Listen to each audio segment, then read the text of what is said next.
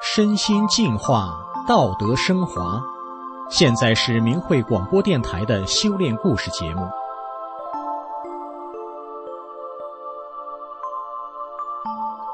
听众朋友，今天要给您讲的是一个吸毒者两度在善恶之间往返的故事。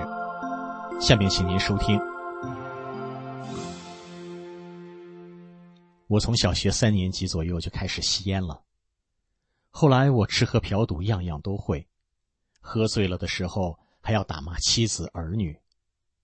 我还吸毒，也经历过戒毒的痛苦，但是也没能把毒戒掉。我做的也不是正规的生意，在别人眼中，我十足像个坏人。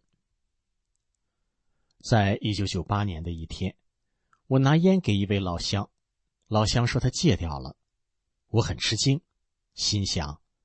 一个花天酒地的人不吸烟了，老乡却跟我说，他在练法轮功。他看法轮功的主要著作《转法轮》时，里面有讲到吸烟不好。看完那一段之后，他就轻松的把烟戒掉了。怎么看了一段书就能戒烟？我真的不太相信。老乡就把《转法轮》拿给我看。我接过来一看，就跟老乡说：“很多字儿我都不认识啊。”于是老乡就把戒烟这段读给我听。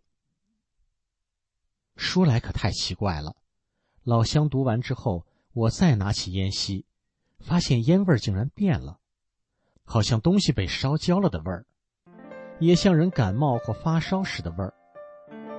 但当时我的身体是正常的。这法轮功太神奇了，于是我也开始学练法轮功。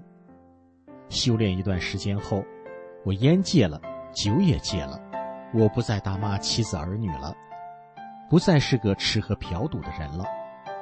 更神奇的是，就连吸毒我也轻轻松松的戒掉了，还没有了以前戒毒的那种生不如死的痛苦。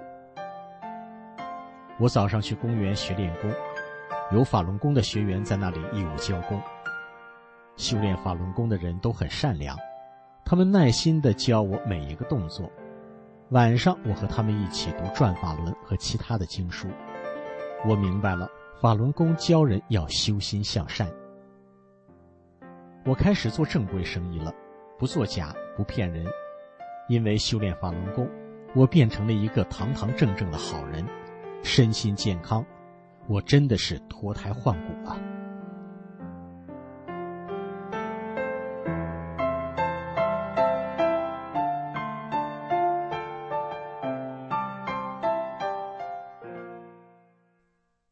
然而，在一九九九年七月二十日，中共政府开始镇压法轮功。我去体育中心练功，因此被绑架到派出所后，又转去收容所及看守所。我被非法关押了五十多天，之后我被强制交交通费，四百公里就强硬的收了两千元，他们还罚我村两千元，这钱也是我付的。我本来是一个坏男人，我修炼法轮功，戒毒、戒烟、戒酒，也不吃喝嫖赌，按真善忍做好人，为什么要因此被罚款呢？我原本是一个连政府都教育不了的人，怎么法轮功让我变好了，却不让练呢？中国宪法规定公民有信仰的自由，因此我决定使用我的公民的权益去北京上访，把我的亲身经历向国家领导人反映，为法轮功说句公道话。可是到了北京，听说一去信访办就会被绑架。被带回当地公安，进入看守所。我们连上访的权利都被剥夺了。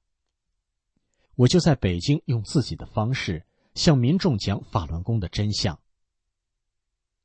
在我要回家时，我和一名工友就被一群人抓了。我被关押到一间楼房，当时是下雪天，是屋内需要开着电暖气的天气，他们却用冷水浇我。他们还拷打我，折磨我，为的是逼供，强加罪名给我。当然，我是不承认的。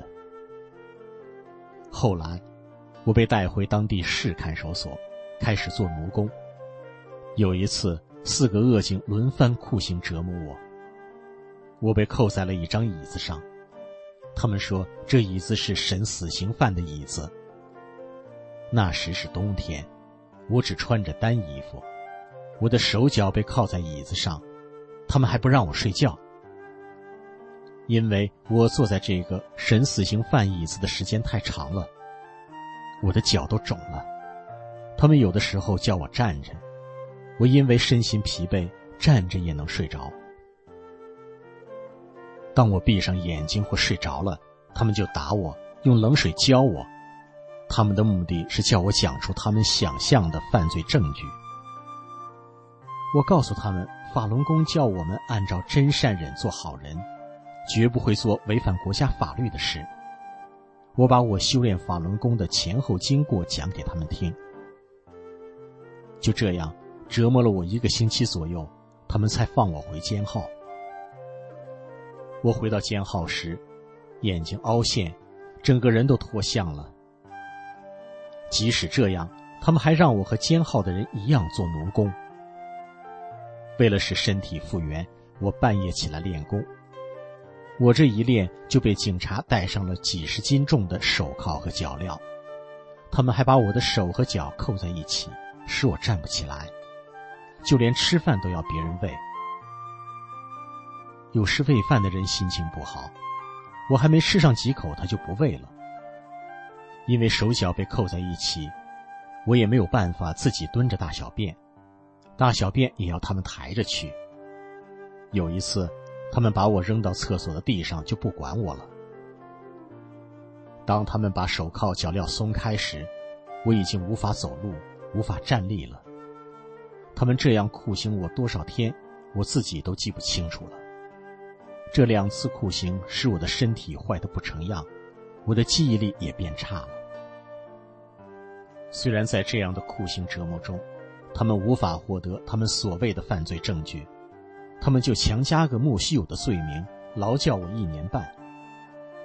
我被关进劳教所后，他们不再需要想办法给我安罪名，他们改成了不间断的强迫我看毁谤法轮功的电视，目的就是要我放弃修炼法轮功。衰弱的我天天被洗脑，身心俱疲。后来我答应不修炼法轮功了，我转化了。回家后，我觉得人生无望，心里很苦闷，经常借酒消愁。我脾气又变坏了，打妻骂儿。我几乎每天都在麻将桌上，又吸烟又喝酒。